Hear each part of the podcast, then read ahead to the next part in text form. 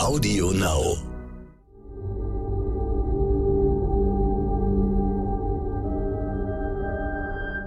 Es ist Freitag, der 25. März. Hallo und herzlich willkommen zum Stern-Podcast Ukraine, die Lage mit Carlo Massala, dem Politikwissenschaftler und Militärexperten von der Bundeswehr-Universität in München und mit mir, Stefan Schmitz aus dem Hauptstadtbüro von Stern und Kapital. Reden wollen wir über den Krieg in der Ukraine, der natürlich gestern das beherrschende Thema bei den Gipfeln in Brüssel war, wo sich EU, NATO und auch G7 getroffen haben. Der Westen hat angekündigt, dass er den Druck auf Russland weiter erhöhen will und gleichzeitig die Unterstützung für die Ukraine ausweiten wird. Wie glaubwürdig ist das, Herr Massala? Das wird in den nächsten Tagen ersichtlich werden. Also vor allen Dingen, was die Frage der weiteren Unterstützung für die Ukraine anbelangt. Es, es, sind ja nicht viele konkrete Vorschläge auf dem Tisch. Die NATO hat sich gestern ja schwerpunktmäßig um sich selbst gekümmert. Also um die Frage sozusagen, welche Vorkehrungen trifft die NATO, falls äh, die russische Föderation zu Chemiewaffen greifen sollte. Da sind bestimmte Mechanismen ausgelöst worden, die jetzt in den NATO-Mitgliedstaaten umgesetzt werden. Äh, wie konkret die Unterstützung im Sinne von weitere Waffenlieferungen, weitere Sanktionen aussieht, das werden wir in den nächsten Tagen sehen. Trotzdem hatte man die ganze Zeit das Gefühl, dass es letztlich Wladimir Putin ist, der bestimmt, wie weit die NATO gehen kann, weil ja über allem steht, dass keinesfalls riskiert werden darf, dass der Konflikt sich ausweitet zu einer Konfrontation von NATO und Russland, so dass es eigentlich gar nicht in der Hand der NATO liegt, sondern letztlich bei Putin. Also im Prinzip stimmt das. Putin treibt unsere Reaktion vor sich her. Also letzten Endes nicht die Reaktion, dass wir die Ukraine mit Waffen beliefern, aber auch das treibt er natürlich vor sich her, weil er die Ukraine angegriffen hat. Er sitzt da äh, sozusagen in der Position, wo er vorgibt durch Rhetorik, durch konkretes Handeln und wir darauf reagieren. Es gibt eine kleine Veränderung, das muss man sagen. Was das genau bedeutet, können wir alle nicht einschätzen. Diese kleine Veränderung besteht darin, dass jetzt von der US-Administration zwei rote Linien gezeichnet wurden. Nämlich einmal drohte man äh, Putin mit Konsequenzen an, wenn er Chemiewaffen zum Einsatz bringen sollte. Und das zweite Mal ist, dass ein hoher amerikanischer Offizieller, der nicht zitiert wurde, der New York Times gesagt hat, sollte Putin eine taktische Nuklearwaffe in der Ukraine einsetzen, dann sollte man nicht darauf wetten, dass die Vereinigten Staaten und die NATO sich aus diesem Konflikt raushalten würden. Wir wissen nicht, was das genau bedeutet. Also es wird natürlich nicht genau gesagt, welche Reaktionen dann äh, an den Tag gelegt werden würden. Aber wir beobachten hier zumindestens den Versuch der NATO, äh, Abschreckung gegenüber Putin zu betreiben, indem man zwei rote Linien zeichnet. Andererseits sieht man ja auch, dass die angedrohten Konsequenzen nicht besonders spezifiziert werden. Der Joe Biden hat sich hingestellt, hat gesagt, Chemiewaffeneinsatz würde den Konflikt komplett verändern und Russland würde einen hohen Preis bezahlen, aber er könne nicht sagen, was der denn wäre. Was wäre denn der Preis, den sie dann bezahlen müssen? Ich glaube, das liegt in der Strategie, dass man natürlich dem Gegner im Unklaren drüber lässt, äh, was das bedeuten würde und damit andeutet, das können, ich sage jetzt mal ganz lapidar, das können jetzt äh, kleinere Maßnahmen sein, aber man kann den Satz ja auch so interpretieren, das könnte dann auch die NATO dazu zwingen, aktiv in den Konflikt einzugreifen. Also von daher, man lässt den Gegner darüber im Unklaren, was man da machen würde. Und konkret wissen wir alle nicht, was äh, die NATO oder die USA dann machen würden, wenn es zum Einsatz von Nuklearwaffen oder chemischen Waffen in in der Ukraine kommen würde. Es gab ja vor zehn Jahren eine Situation in Syrien, wo auch äh, Chemiewaffen eingesetzt worden sind und die damalige US-Administration noch mit Obama gesagt hatte, das sei auch das Überschreiten einer roten Linie.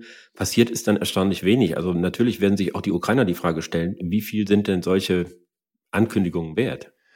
Ja, das ist genau der Punkt, das kann man nicht sagen. Und man kann natürlich auch nicht die jetzige Ukraine-Situation mit der Syrien-Situation äh, vergleichen. Ja, Obama hat damals diese rote Linie gezogen. Dann war klar, dass die Syrer Giftgas eingesetzt haben. Dann gab es Diskussionen über ein militärisches Eingreifen und ich erinnere daran, dass der Widerstand, den Obama damals in den USA erfahren hat, aber auch zu dem damaligen Zeitpunkt David Cameron in, in Großbritannien, der ja mit den USA diese rote Linie äh, gezeichnet hat, beziehungsweise sie unterstützt hat, so dass am Ende ähm, diese rote Linie nicht durchgesetzt wurde. Im Gegenteil, man hat sogar den Fehler gemacht, den Russen zu erlauben, eine Initiative durchzuführen, die angeblich dazu beitragen sollte, dass Assad all seine Chemiewaffen vernichtet. Und es hat sich nachher herausgestellt, dass das nicht der Fall war und der Chemiewaffeneinsatz in Syrien ja die Regel wurde in diesem Bürgerkrieg. Also von daher, diese Syrien-rote Linie ist nicht äh, zu vergleichen mit der Ukraine-rote Linie, aber natürlich kennt sie jeder und jeder wird sich fragen, sind die Amerikaner wirklich dazu bereit? Und das ist genau das Problem, dass die Frage existiert, wie glaubwürdig ist so eine Drohung, wenn auf der anderen Seite die NATO alles dafür tut, nicht in diesen Konflikt reingezogen zu werden.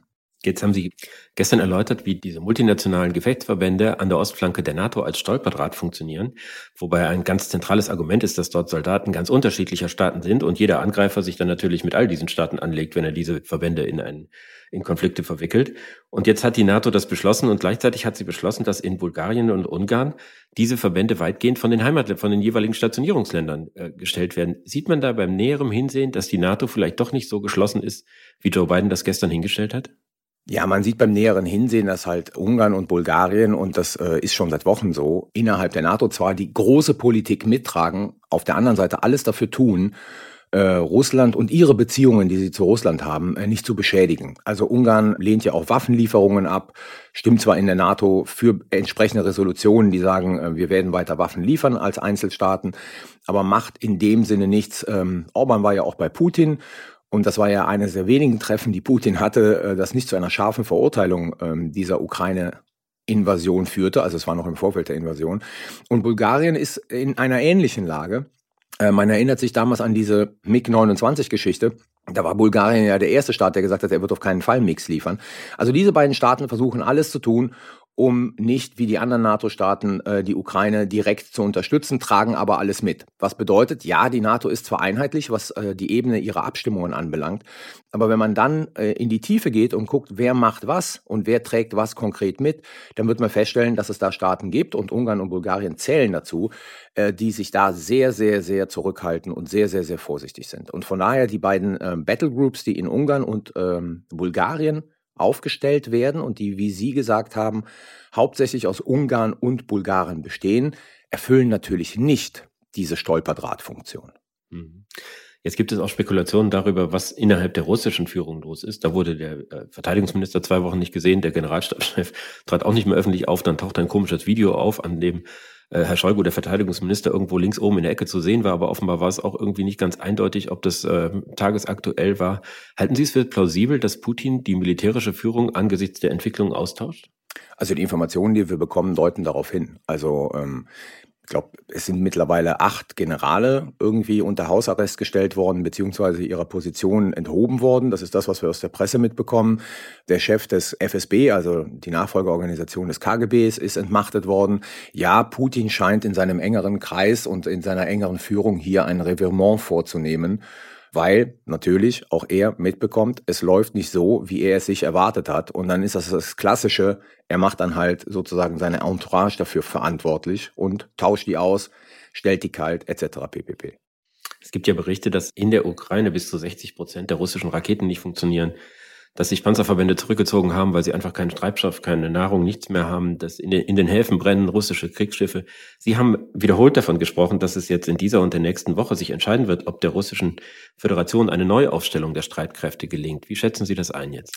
Ich schätze es nach wie vor als extrem kompliziert und extrem schwierig ein und ich habe ähm, nach wie vor ähm, keine Idee, wie das der russischen Föderation gelingen soll angesichts äh, des ukrainischen Widerstandes, der ja auch darauf abzielt, diesen Nachschub anzugreifen. Es wird extrem schwierig und die, ich sag mal so, die Chancen, dass es äh, der russischen Föderation gelingt, sinken von Tag zu Tag. Ich hatte auch bei den Erklärungen am Rande des NATO-Gipfels den Eindruck, dass sich da der Ton verändert hat, dass man vor einigen Wochen klang noch irgendwie so ein pflichtschuldiges Beistehen mit den tapferen Ukrainern raus und äh, jetzt konnte man raushören, dass da die Perspektive doch ist, dass sie diesen Konflikt gewinnen können, wenn sie nur hinreichend unterstützt werden. Ja, es dreht sich gerade und vor allen Dingen sehen wir in, in den USA, aber auch in einigen Stellen in Europa, dass das Narrativ sich dreht und dass jetzt einige glauben, man könnte diesen Ukraine-Konflikt, ich sage es jetzt mal äh, sehr überspitzt dazu benutzen, den Russen wirklich eine massive militärische Niederlage zu bereiten. Und von daher dreht sich hier gerade in einigen Teilen das Narrativ, also bei den Republikanern sehr stark in den USA, dass man jetzt alles dran setzen müsste, der ukrainischen Armee dabei zu helfen, wirklich den Russen eine Niederlage zu bereiten. Und damit sind wir natürlich an einem ganz anderen Punkt, als wir noch vor zwei Wochen waren, wo es darum ging, den Ukrainern dabei zu helfen, sich zu verteidigen.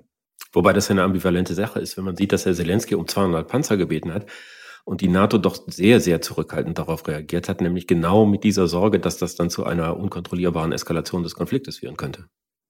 Ja, es, es, ist, es ist halt, äh, wie soll man das sagen? Es ist eine ambivalente Situation. Also man, man ist sehr zurückhaltend bei Waffenlieferungen, ich sag mal, die, die schwierig sind, geheim oder relativ leicht in die Ukraine zu bringen, wie zum Beispiel Panzer. Also 200 Panzer müssen ja irgendwie auf Züge drauf und irgendwie müssen die ja dann in die Ukraine rein.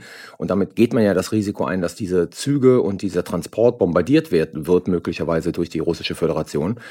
Auf der anderen Seite ist halt dieses Momentum da, wo man glaubt, jetzt dreht sich das Blatt zugunsten der ukrainischen Streitkräfte. Und wenn man jetzt, siehe das zweite, äh, das große Waffenlieferungspaket von Joe Biden äh, von vor anderthalb Wochen, wenn man jetzt die entsprechenden Geräte in die Ukraine liefert, dann wird es der ukrainischen Armee möglich, Gegenoffensiven zu starten, was sie ja teilweise begrenzt tut, und den Russen sogar Territorium abzuringen. Also eine sehr ambivalente Politik.